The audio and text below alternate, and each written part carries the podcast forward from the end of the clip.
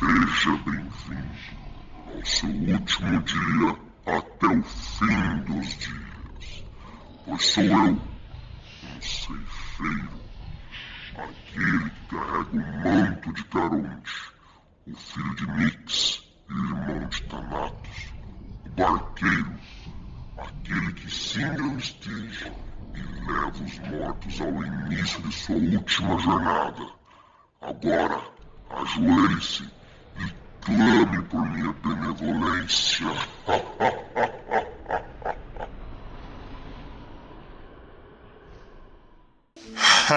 ai, ai. Tá bom, vamos, garoto. Levanta daí. Vamos tomar um café. Tem uma boa cafeteria duas quadras daqui. Você devia ter visto sua cara. Aposto que não se mijou porque não tinha urina pronta. Acho que deve começar pelos, pelas primeiras regras, né? Bem, a forma mais simples de explicar o que está acontecendo é indo direto ao ponto. Tu tá morto. Não, não, não, não, não, não, me olha assim. E nem comece com aquele drama de não levar sua alma, que era o mesmo, com todo mundo. Ah, sim. É, suspirando, gemendo e chorando neste vale de lágrimas.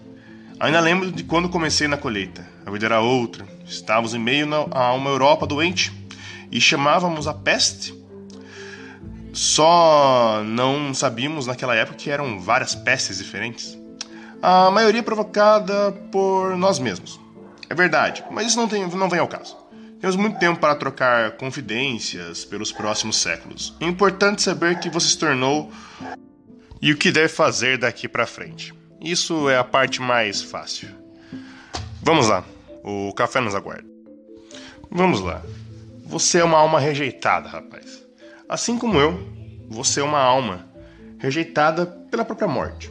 Por quê? Você viveu uma vida medíocre, desconsiderável, que ninguém vai se lembrar direito de você. Talvez uma pessoa ou outra, talvez sua mãe, quem sabe seu pai, não sei como funciona bem o relacionamento de vocês. Pelo que eu vi, não era dos melhores. É uma situação particularmente dolorosa na geração atual. Tão cheia de ego, conectada, interativa, totalmente irrelevante e fútil. Isso é quase um bilhete carimbado para a sua atual condição. Mas não se preocupe, você não é o único. Olha, de fato, tem havido o surgimento de novas almas rejeitadas desde o início dos anos 90. Alguns pensam que isso é devido aos recursos eletrônicos que o mundo moderno conquistou. Outros acreditam que é por conta do progresso, que diminui o trabalho necessário para sobreviver e buscar grandes realizações. Eu realmente nunca reparei ou parei para refletir ou tentar entender o que aconteceu nas últimas décadas. Ao longo da minha experiência, lembro de outros períodos em que muitos ceifeiros surgiram. Mas esses sempre foram em períodos de pestes e guerras. Talvez seja o fim dos tempos, quem sabe? Eu, por exemplo, minha morte deu em meio à peste negra, por volta de 1345. Na época, o mundo era muito diferente do que você pode imaginar. Havia, assim como hoje, incontáveis pecados e formas de se autodestruir. Era de fato impressionante. Você poderia morrer de peste, pouco recomendável se aqui quer saber a minha opinião. Havia, entretanto, diversas outras formas mais ou menos atraentes. Água, comida, um urso pardo próximo demais de sua cabana, oh meu Deus.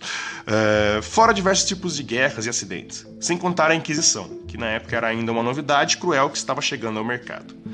Nos meus primeiros anos de trabalho, minhas coletas preferidas eram os acidentes de trabalho, sabe? Apartar o gado, arrumar um telhado com goteiras, construir uma casa ou até mesmo as muralhas da cidade mais próximas. Nunca me esqueci de um pobre Eusébio. Sua roupa enroscou em uma das pás da grua enquanto ele levantava uma pilha de rochas. O contrapeso cedeu e girou rapidamente, sabe? Nunca imaginei ser possível alguém ser desmembrado daquela forma. É ao mesmo tempo perturbador e fascinante. Só vi algo parecido vários anos depois, com o advento da máquina a vapor. Aqui começamos nossas regrinhas de boa convivência na pós-morte. O que acontece caso você não respeite o nosso senso comum de realidade como ceifeiro. Ok? Vamos começar. Acho que a regra mais importante, cara, é o seguinte: a morte é uma experiência única e pessoal e jamais interfira ou impeça a morte de outro ser. Ela faz parte da natureza. O ato de interferir na morte de um indivíduo é um pecado para nós, pois atua contra a ordem natural. e nos gera máculas. Mais pra frente eu explico o que são esses negócios. Você tem que ficar atento a isso. Dizem as lendas que alguns de nós se tornaram criaturas que vão além e se tornam monstros, entidades realmente terríveis e inomináveis. É, eu lembro de um escritor quando eu ouço essa palavra, sabe, década de 20, é, que devem ser encontradas e coletadas. Não pense você que se tornar um ladrão de almas é uma decisão livre de consequências. A gandanha é uma arma sobrenatural que você pode criar como ceifeiro ela tem a capacidade de nos ferir e até nos enviar em definitivo para o pós-morte. E vai por mim, você não vai querer ir para lá. Seja lá onde for esse lá. É... Pode ter a forma de qualquer outra arma ou ferramenta de corte, mas sempre será uma lâmina e também um símbolo de nós. Muitos de nós escolhem a boa e velha agadanha. Ah, foi-se. É bonita, é charmosa. Olha a minha. Eu gosto. Mas ela pode ser outra coisa também. Não sei você, você tem experiência com algum tipo de lâmina? Bisturi? Faca? Uh, tesoura? Pode ser. Acho que serve também. O ponto mais importante sobre tirar ou não a vida de um outro ser é a sua própria consciência. Lembre-se que já está aqui por ser um indivíduo um pouco incompetente. Você está em penitência, tentando decidir o caminho que seguirá. Isso nos leva à nossa própria próxima regra. Não se pode enganar a morte. É engraçado pensar que levamos uma vida inteira tentando discernir entre verdades e mentiras que nos contam e que quando morremos nos tornamos algo que existe apenas para enxergar a verdade. No começo é um tanto estranho pensar que podemos olhar a alma de outro indivíduo a qualquer momento. Já ouvi até um papo de que isso é invasivo e que não deveria ser feito.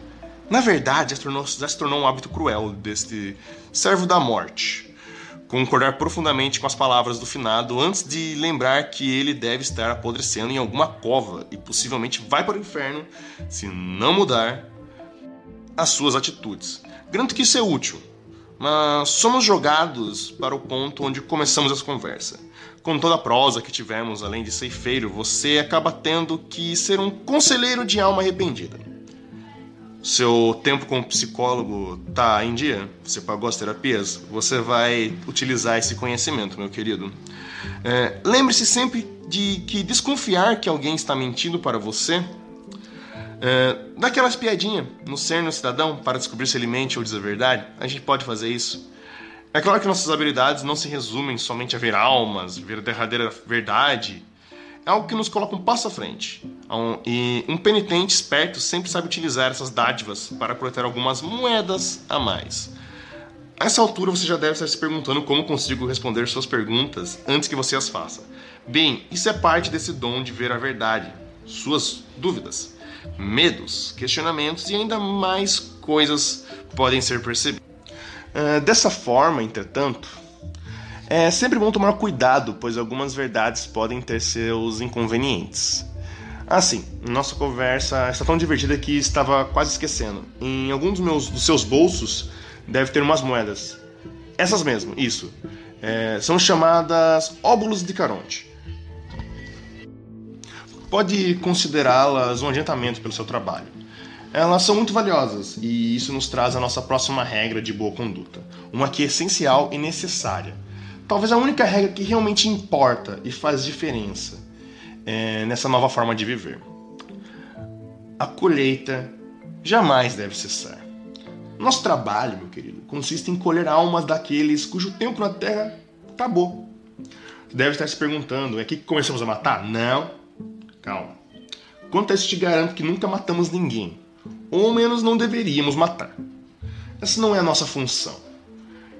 E nunca será. A morte é uma força da natureza, um destino que todos os seres vivos têm que encarar e que encontrarão em um momento ou outro. A nossa razão de ser e de existir é justamente trazer algum conforto nos últimos momentos da vida desse moribundo. Entenda que, assim como você, minha morte foi um processo lento, terrivelmente doloroso e assustador. Lembro cada segundo do que senti durante aquelas horas, até que em um certo momento, um toque me fez esquecer a dor me fez sentir forte novamente, vivo e cheio de energia, como se nunca tivesse ficado doente. Finalmente, havia morrido. Quando me dei conta, estava prostrado ao lado do meu corpo e ao meu lado um homem com feições severas e vestido todo de preto. Em um primeiro momento pensei que ele fosse um dos demônios do inferno que estaria ali para me arrastar minha pobre alma ao breu infernal. Como já deve ter percebido, eu estava enganado, né? Acontece. Quando ele me olhou novamente, a expressão mudou ainda mais. Sua cara, que era de poucos amigos, se tornou mais carranca e assustadora do que nunca. É, soltou um resmungo em seu idioma natal, nunca esqueci, a ver, a, na verdade, a pronúncia. Shake. Sério. Uh, a morte simplesmente olhou para minha cara e disse: Merda. É, ao menos era o que parecia naquele primeiro momento. Claro que depois ele me explicou o que havia acontecido e o porquê ele estava naquela situação. Depois de um tempo no, com ele, nos separamos e cada um seguiu seu caminho no pós-morte. Às vezes ainda nos encontramos em uma ocasião ou outra, normalmente é, nos bailes. Sim, os bailes. A morte gosta de dançar. Acredito que já tenha ouvido falar em dançar com a morte. Correto. Se tem uma coisa é, que nós ceifeiros devemos levar a sério, são os bailes. Por mais que pareça estranho a princípio, nós estamos muito ligados à vida. Uma das funções dos bailes é fazer com que nos lembremos disso.